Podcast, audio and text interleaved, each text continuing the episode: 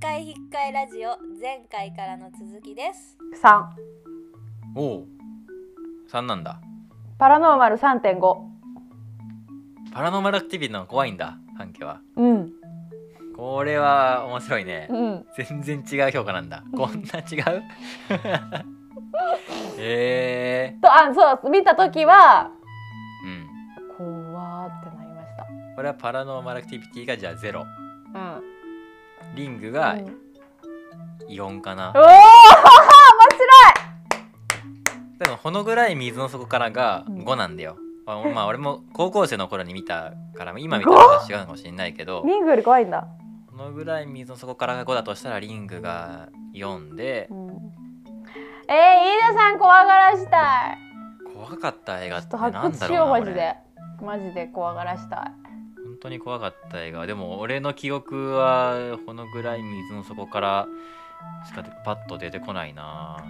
い怖いね怖かった映画見てみよううん怖い映画で今思ったのがこれもホラー映画で洋画なんだけどは「ゲットアウト」知ってる、咀嚼音が ASMR になってるよい私がやりたいやつやんゲットアウトクッキー食ってるから見たことあるあのお気に入りに入ってるんですよ見たくておお面白いよ本当ですかうん怖いそして嘘うん嘘おどうだろう星4だなお四うんリングとは全く毛色違うけどホラーなんすかこれホラー映画だと思う俺はねホラー映画だと知らずに見たうーんあホラーそしたらホラー映画だった、んうわ400円もするだっけえなああアマゾンそんだけあれなんだなまだ新しいからかなそんな別に新作でもないけどうんえー、面白いんだこれそう誰かに面白いって聞いて面白かったね嘘あこれネットフリックスで無料なんだうーん面白いこの監督の映画基本面白いんだよね最近最新作出たんだけどうんこれは、まあ、ちょちょっと前のやつかないつのやつ ?2017 年かうーんでもまあ最近だねこれホラーなんだ面そう怖そあーホラー映画って言わなかったらよかったなういや普通に見普通に見ー、てうん後からホラーだったって気づくああそうなんだ初めねほんと何の映画か分かんない何な何が起こってるのかも分かんないしうん初めはね全然分からないんだよねえー、何の何の物語なのか分かんないままずっとストーリーが進んでいくんだけどうん最後急にホラー映画になるガンってひっえくーり返ってあああれ悪魔が画面バーやる悪魔は 出ない人間しか出ない幽霊も出ないえ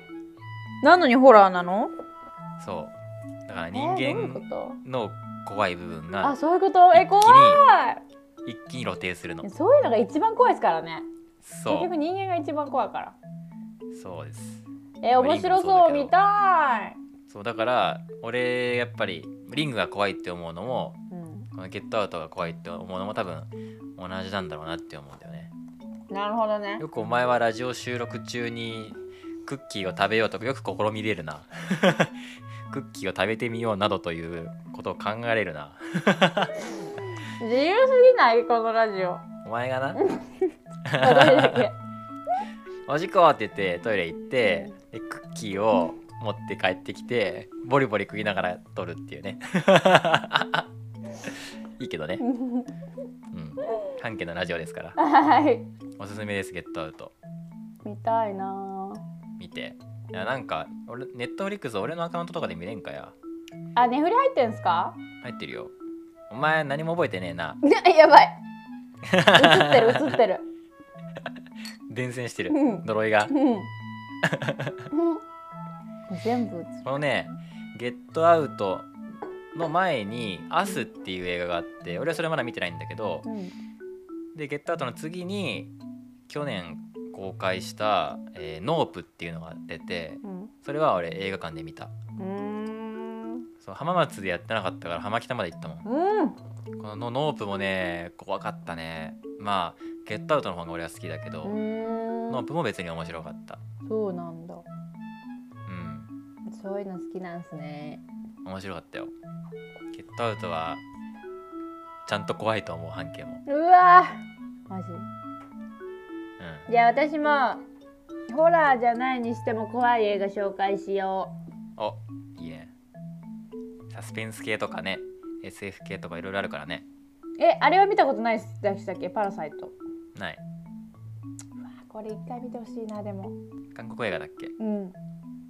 有名だよねこれ好きですね私うんうんパラサイトか韓国映画はまずは初だなマジかうんマジ怖いパラサイト半地下の家族まああんまり見ない長いなこれ2時間12分なんだ、そう長いんですよ長いまあ、あんまりネネタバレ見たくないから調べないようにしようゲットアウトもネネタバレなしで見てねはいあそうかすぐ私見ちゃうからダメダメえーんあーこれも冷たい嘘知らんこれ Amazon オリジナルなんですけどこれも結構怖かった、多分飯田さんは3って言うだろう な予想しちゃうっていう、 3でもでも怖いけどね多分ねうん、冷たい嘘人間関係っぽいねおおさすがだないや別にそうだろさすがっすわあー私全然知らんかった怖いやつあんまりないよねまあお互いそんなにホラー映画怖い映画見ないしうなんキューブって知ってるおなんかす出だしだけ見てうんやめちゃったんですよね うんそうなんだ面白くなかったのかなねなんか キューブ最近また見たけど面白い面白かったけどねねうんまあいわゆる低予算のね B 級映画だけどそうめちゃくちゃヒットしたんだよねあの口コミがいいんすよ結構うんキューブいいよねうんまあホラーっていうと違うけど謎謎解きサスペンスみたいな感じではあるけどうーんでもだんだん人間が変わっていく感じ、うん閉鎖空間の中でえー、そういう面意味で白はそ恐恐怖かもしれんけど、う。まあ、やっぱゲットアウトを一番見てほしいかな普通に良作だしちゃんと怖いしうん、有名ですもんね、これ。うんうん、この監督の代表作じゃないかなまた怖いのいんのか深い。 どっかでまたコメディとかやろう あ、コメディやりたい。あ、コメディやりたい。なんで急にコメディなんか。コメディがなんかおすすめあるのうん。え、コメディってどんな、どんぐらいのレベルのコメディですか。別にラブコメディもコメディだしうん。下品なやつもねあるしいろいろあると思うけど俺うーん「スリーアミーゴース」とかめっちゃ古いなでも古いのはあんま見れないか飯田さんのコメディはしっかりコメディだからな。うん星の王子様ニューヨークニューヨークへ行くとかねあ、それね、見てみたいんですよ。ハングオーバーとかも好きだけどね俺ああ、そうそう、それね、誰かに勧められてたんですよ。あ知らない見てない見てない。おもろいよハングオーバ難しくない。ーずーっと面白い 本当。うん3まであるしね全部面白いしねしかもうーん。あとなんだろうなラブコメで言ったらうん。うーんと「愛しのローズマリーいや」これねジャック・ブラックが出てるんだよわかるかな、コメディの人太っちょのねー。うん。太っちょで低身長のスクール・オブ・ロックとか出てるんだけど絶対見ればわかるだろうな。見たらわかると思うあ知ってる人っていうジャック・ブラックでちょっと見てみ愛しのローズマリーはヒロイン役でねあ、こいつね。知ってるうん。そうヒロイン役ででねローズっていう女の子役でグイネス・パウドローっていううん。めっちゃ美人のねうん。人が多分初めてのコメディぐらいな感じでえー、このコメディ映画にこんな女優起用すんのみたいなうん。で当時話題になったらしくてうん。で面白いこれも面面白い。いしすごい考えさせられるかなうーん。特にアメリカのねその見た目で人を判断しちゃいけないよっていうのが日本よりも全然強いのよ。あ、そうなんだ。うん、そのなんだろう美しい人醜い人太ってる人痩せてる人みたいなそういうのでなななんだろうなちょっとあなた太りすぎだから痩せた方がいいわよみたいなのをあんまり軽々しく言えないんだよねアメリカって。うん。うーん。その人はそれでいいと思ってるしととか素敵あるいなは文化あるいはその太ってることがいけいけないっていうのはうん一つの価値観に過ぎないじゃんうんうんうん割とみんなそう思ってる感あるけど、うんでもそれってメディアの洗脳みたいなところもあるし、うんうん個人の勝手だしね、うんもっと言うとっていうのがあったりするから個人の主張とかをなんか人権みたいなものを優先するアメリカにとってはあんまり軽々しく言わない言葉だったりするんだけどうんそんな中でもうめちゃくちゃ面食いのうんジャック・ブラックがいるのね主人公のうんうんうん自分はちょっと太っててうんあのイケメンではないうんうんだけど、でも自分では自分のことイイケメンだと思ってるしあそう俺なはんで美すか人そうそのキャラクターでねうんでそれであの俺に見合う女はうん美人だっていうふうに思思い込んでるうん主人公ジャック・ブラックうんでなんか催眠術しかなんかにあってう、んでなんか冗談半分でうんあなたにとってあの醜い人が美しく見えるっていう催眠をかけられちゃうのよ、うんうん、面心が白い美しければそう心がうつ美しければ美しく見えてしまうっていううん暗示をかけられちゃってうんその暗示を解く前になんかその人とひょんなことで別れちゃって暗示をかけられたまま人生を送るのねこれから。うんであんなに面食いでうんもうすごい細かいねなんかもうあそこのなんだっけな左の足の指の人差し指の指の指があいつは長いからダメだとかうんすごいなんか女性に対するさ、うん美の追求がすごいのよ、うんジャック・ブラックがね、うんうん主人公の名前は忘れたけど、うんでローズと出会うのよでローズはグイネス・パウトローっていうめちゃくちゃ美人のうんヒロインなんだけど、うんあのー特殊メイクで信じらんないぐらいデブなの、うんうん、両手広げてなんかも持つぐらいのパンティー履いてるぐらいのうんバカでかい人なのねでもジャック・ブラックには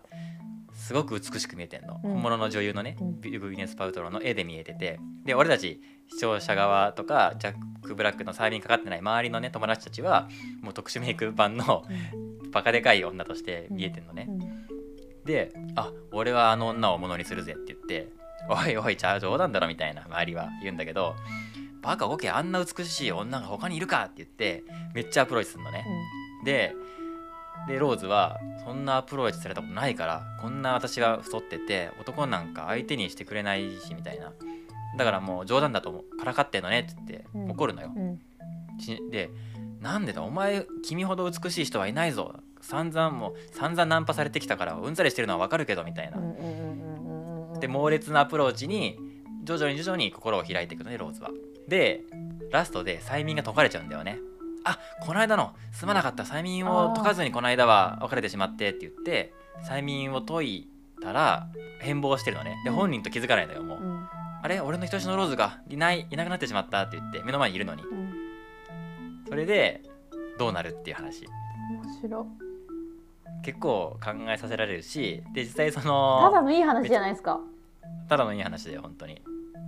見たいもコメディなんだよねやっぱりへえ面白いうん、なぜかすごい美しい女性ななはずなのに、うんめっちゃ食うし うんなんかレストランに行っても椅子椅子がぶっ壊れたりするのにねあはははなんだとこんなお前貧弱貧弱な椅子を用意しやがってうちの俺のレディーにみたいなよでよく見たらその椅子は鉄パイプなのねはあいれはいなぜひん曲がってるんだみたいな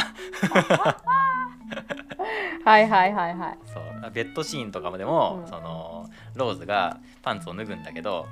でそのパンツを拾いあ拾い上げるとこんなでかいの お俺あれみたいななるほこれどはね船これはふ船のマストかみたいな なってんだねっていうねそのギャップが面白かったりするんだけどうん最終的にね暗示が解かれてしまってどうなるのかこのカップルはっていうねねえ見たい何でしたっけ次回コメディーにすコメディーにする次回うん何でしたっけ今の名前愛しのローズマリー放題でもパッケージ見たらもうすぐおもろいと思うよそあこういう雰囲気なんだなっていう感じだと思ううもう面白いまああらすじももう言っちゃったしね俺うんうんまあその状態で見ても面白いと思うちゃんと楽しめると思うよ面白そうこれは王道のラブコメってやつだねあーこれかもうコメディだもねん、うん、い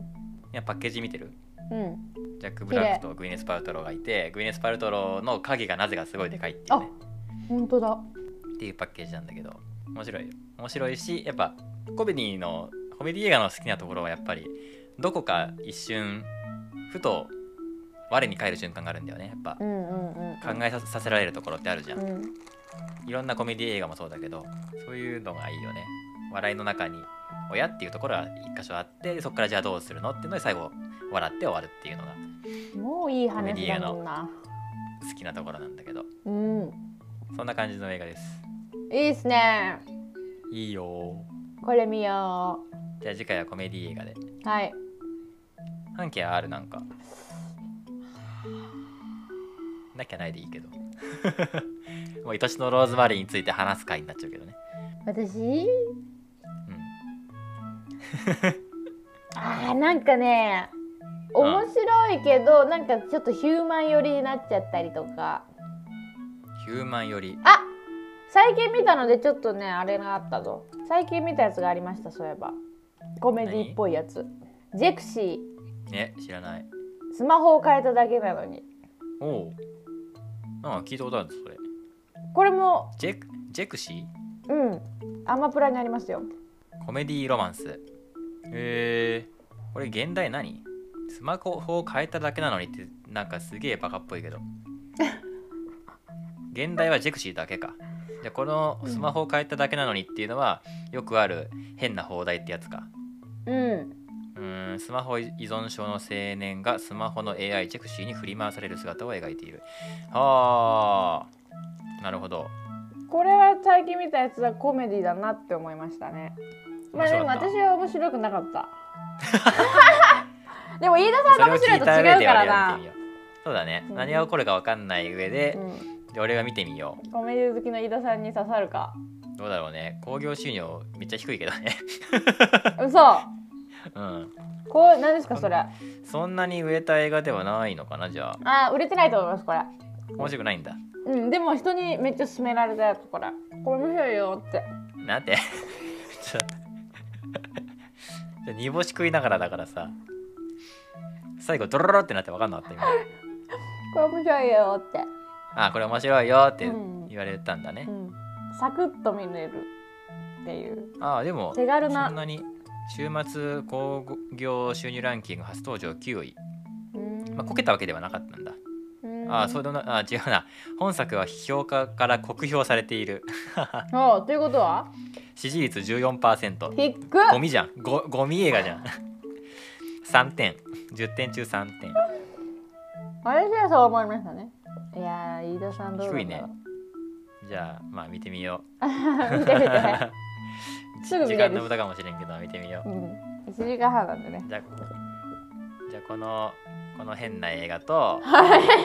りがと愛しのローズマリー愛しのローズマリーを見もう一回見てもいいもんなあれ別にううーん面白そうだもんもうん、楽しい愉快で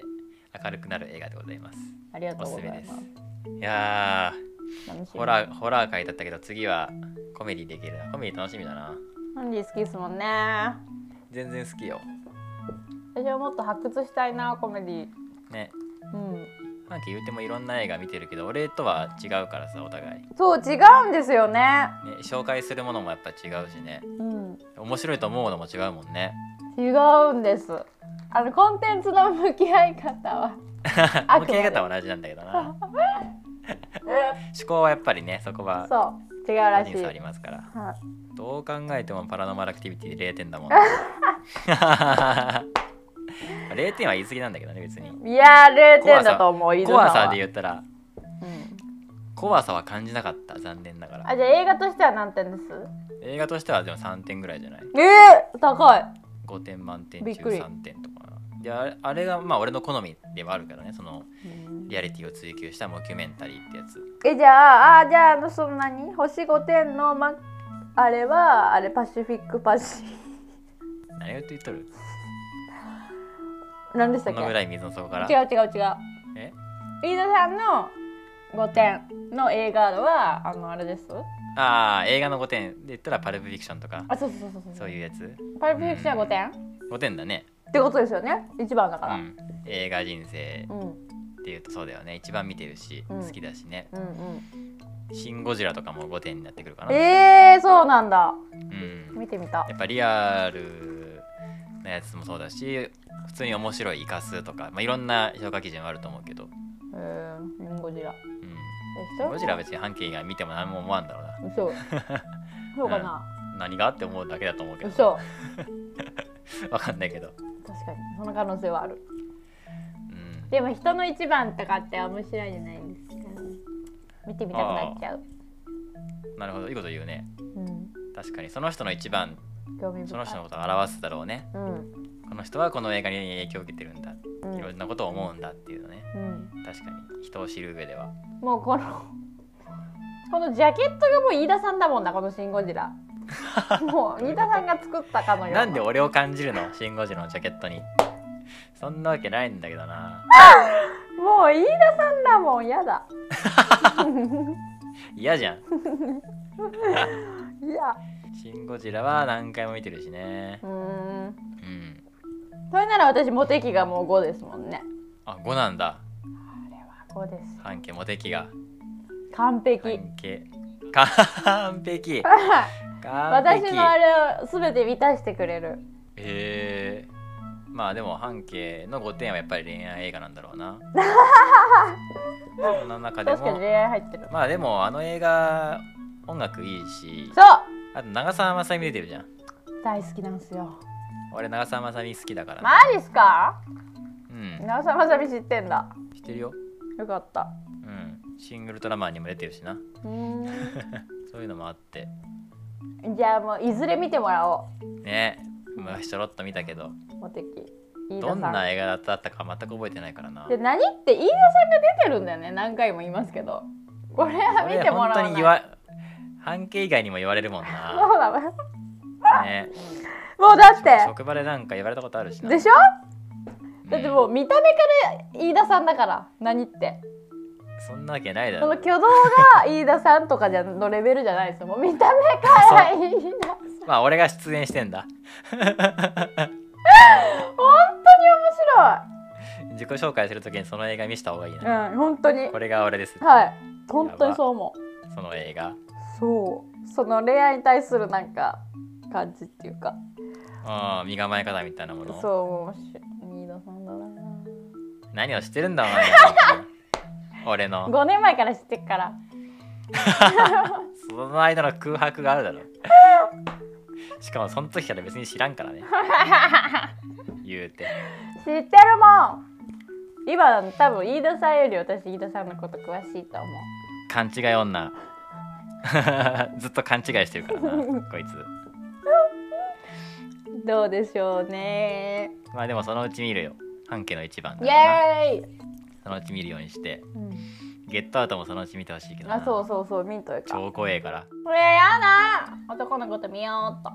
どうかなそういうのじゃないわかんないでもお化けとかじゃないからさあそう本か当にその人間をに対してゾッとするって感じのうーんやつだからさ、はい楽しみうん、トイレ行けなくなるとかではないからねああそういうことかまあいろいろ考えさせられるしなあの監督が黒人の人ででいつも俳優陣も黒人の人たちでそういう映画を作ってるからうんだから人種差別とかのそういう文脈のやつが多いよね、はいはいはいはいはいはいうん、それをホラーテイストにするっていうのはすごいうまいんだよなえー、すごいですねうん、興味ド深ラいわマと普通にかねそういうのにするんじゃなくてえなんか他の映画で言うとあそうかどういう感じです他の映画で言うとうん「ゲットアウト」みたいな映画別にないけどなえ分からない当てはまらないかー、うーもんうん面白そう何の情報を見ずに見たから俺はすごく楽しめたねえ後からあれこれってホラー映画もしかしてみたいな 怖くないかってなってきてー、え面白そううん見ようっとまあ一旦次回はコメディ会にしましょはい、うコメディ映画とはやっぱ気分も晴れるしねねえハッピーエンド多いですしねハッピーエンドいいよね分かりやすくてハッピーエンドが一番いいとハ思ッピーエンドが一番今までミストみたいなう飛んだわお前煮干しが口から ミストみたいなねうつエンドはや だあれダメああいうの本当にほんやだよねと胸くそ悪いうん胸クソエンド胸くそエンドダメよねそのうん救われないで終わる感じね、やだきついなまあよかったけどあれもあれでうんまあいい映画ではあると思う、うん結構ああいうねあのバッドエンドの映画ってあのあんまり配給されないというか、うん儲からないというか、うんうん、そう人気出にくいんだよね人に勧めづらかったりとかそうなんかするしあとなんかスポンサーもつきにくかったりするからななもんでああいうバッドエンドの映画って本当に監督が作りたい映画の可能性がすごい高いんだよねあー確率がそうなんだそうそう素そう敵それはそれでじゃあ本当はこういうオチにしたいんだけどでもこれこういうオチにしちゃうとスポンサーが怒っちゃうから最後はハッピーエンドにしようっていう風にやっぱなりがちなんだよね、えうん、だから脚本変えられちゃうんだよー大体でもそれを突き通してるやつっていうのは本当に監督がもうこれ別に売れなくてもいいですみたいなこれを作りたくて作りましたっていう可能性がえー広素い、ね敵な高作いのよ品なんだそうだから両作が多かったりするけどね、なるほどね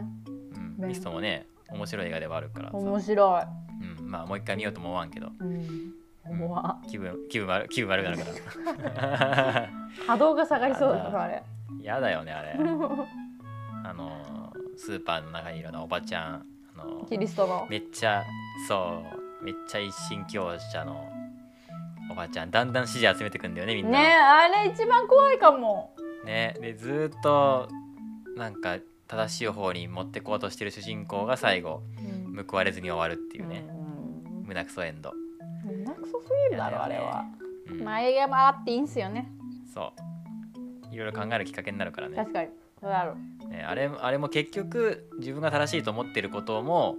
あの一一神教者たちが狂っ一見狂ってるようかのように思えるけど彼らが言ってることもどっちが正しいかっていうのは結局最後結果次第なわけじゃん。うんうん、うんといだからう一か方で一方で主人公はさ何か行動を起こそうって論理的に考えてねえ行動を起こしてなんか頭を使ってうん今の危機から脱却しようっていう風にいろいろアクションするんだけどその結果やっぱり人がいっぱい死んでるわけじゃん主人公がそうしなかったら誰も死ななかったじゃあ本当はうん結果だけ見るとねうんでもあの場にいたらやっぱそういう行動をとるだろうしうん人を救おうと思ってねうんやけどでねもう死んじゃうかもしれないじゃあここのスーパーから一回出て薬局に薬を取りに行か行こうっていうシーンあったじゃん本当はあの薬取りに行かなければね多分あそこで34人死んじゃったしうんでしかせせっかく薬をね命からから取って物を取ってきたらその助けたかったやけどしてるやつも死んじゃったし結局誰も救えてないし犠牲が増えただけだったっていう結果だけ見るとねうんうん勇敢だったけどうん結果だけ見ると結局犠牲者を増やしただけだったしうん主人公の行動っていうのは。うんだったら初めからずっとスーパーで引き引きこもってた方がうん後から警察が来てねうん結局ね後から軍が来てねみんな助かるわけじゃん、うん何も何も行動を起こさずに怯えてた人たちだけが助かってったじゃん、うん最後っ確かにていう胸クソエンドだったわけじゃんうん胸くそやとね、うんよりによって主人公たちはもうこの世の終わりだと思ってみんなで就寝して自自殺して終わるっていううんでも実は本当にもうみんなで自殺した1分後とか2分後にうん霧が晴れて、うん軍がエイリアンみたいなやつ燃やしてさね「あじゃあこっちです」みたいな「避難所こっちです」みたいなやってるじゃん。 1えーっていうあの絶望感分後なのよしかも1分後なんだよね本当にで最愛の息子とかも殺しちゃってさ、そうねみんなでもうね食われるぐらいだったらここでみんなで死のうって言って車の中でみんなで死ぬんだけどね1分後に霧晴れるか らねこんな胸くそ悪い悪いことあるっていうねないでみんなもう救助されてるんだよねそう殺しちゃったからねおいおいおいっていう、えやばい今消え思い出しても嫌だわこんな終わり方あると思ったもんねよう考えるわ本当逆にに報われないよねうんで絶望して倒れるんだよね主人公がねそうそれは倒れるもわうだ奥さんもむもう息子もいないうんで大勢自分の手で殺してしまったうんあーっつって死んでね倒れてるんだけど空倒れるわこんなこんな終わり方絶望ねないなかなかないですよあのレベルのね後味もあるさ神も仏もないんかっていう感じだよねあんなに胸くそ悪かったやつらがみんなだ助かって確かにあんな一生懸命頑張ってたやつがむ一番悪くなって終わるっていうね一番ダメそんなことあっちゃ一番ダメなのよそんなのがあっちゃいかんでも現実だそうなんだもんねねえ結局何が正しいかっていうのは分かんないんだなっていうのを本当に突きつけられたよねその時はこれが正しいと思って信念でやってるけど結果誰が得するか誰が助かるか分かんないもんだねっていうねわからん、うんまあそれはそれはそうやそうだよね分かんないよねって思うけど頑張ってる人は報われてほしいじゃんっていねう本の当にはあるっていうそのね願いはありますそうそれはまあ人間がそういう感情を持ってるだけで因果関係はどう転ぶか分からないっていうねえね面白い映画ですやだやだやだやだやだやだ二度と見ない見ない絶対に見ない人には勧めるかもしれんが、で滑るねうん、でも見ない、うんダうメん、その日一日ダメになっちゃうもん 本当にダメにな る引きずるから引きずる引きずる、がっかりしちゃうセブンとかもそうよああ入ってますよまだ見てないないでしょう、んうん、セブンもそう、えー、そうなのうん、誰も救われないからやだ最悪 マジそあの映画は最悪うなのでも人に勧めるえ最ーそのあのめちゃくちゃいい映画だから勧めるけど見た日はもう最悪しばらくもう仕事とか行きたくないしもえう 生ーきる気力は失せるよね見たい面白 そう病んでる病んでる時に 見てそうね病ん「で今な日はいと病むぞ」ダって言って 「今日はとことん病むぞ」っていう時によはいはいはいはい見たらいいと思メだそうしますう、うんまあ、そういう日が半期に訪れないことえそれなねうん祈りな最が近ハらッピーなの最近はハッピーですねあそうなんだ割と全然病んでないそれどんなでもねラジオ始める前は一日に数回やむみたいなこと言ってたもんねそうい意味が意味がわからないっていうその時間を潰すっていうのがなくなりましたね今何やってんのそういや収録以外で私な言んうて暇かなんじゃないのなんか出かけたりしてますなんかあ外出るんだうん今まで外出てなかった出てない出てないあ出てなかったのはいなんならベッドから出てなかったですからああそうだったねはいそう出たねへ外出たえり面白いは確かに出てるね外出るとやっぱり気持ちいいもんない気持ちいいなんか最近あったかいしねそう昨日ねあったかかったんだよ御殿場もううんん御殿場も朝のあったかかった寒いよって言われ言われたんだけど、うん俺パーカー1枚で行って、うんなんか上着とかマフラーとかあった方がいいよって言われたけどうんあったかかった、うんううん、ーん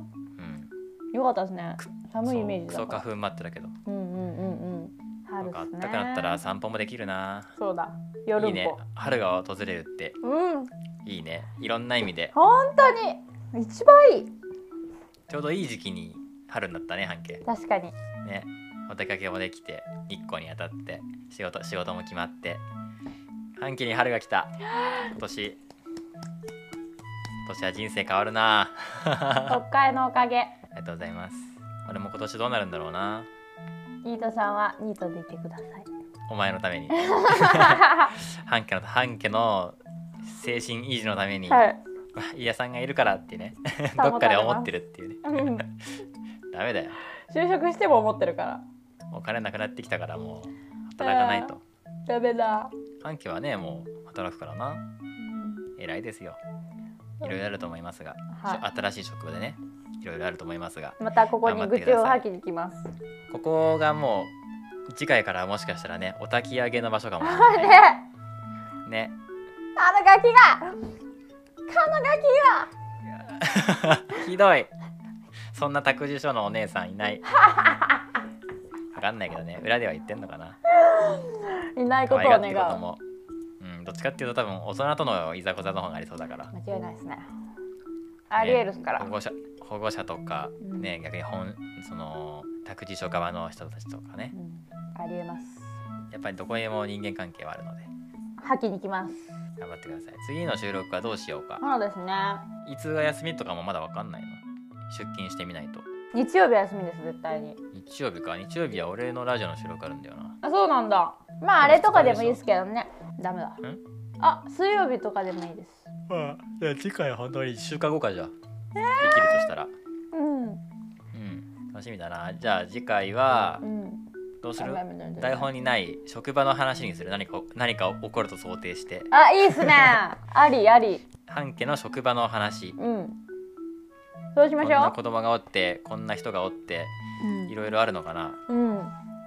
半家はもうネネタ帳を持ち歩いてうん、もうやめてるかもしれないですしねなんならマジ でそんなことあるあれ傾向を1見る週とその間後すでにやめているパターンもなくはないんでね私だとなくはないもんね、はいちゃんとしっかり、うんゼロパーではありませんしっかりゼロパーじゃないんでじゃあ次回半家の新しい職場はどんな感じだったか放送やっていイきエましょうーお楽しみにそして次次回は映画コメディイ編いいでですねよろしくお願いしますそれではお仕事頑張ってくださいありがとうございますまた来週のどっかひっかラジオでお会いしましょうバイババイバイーイ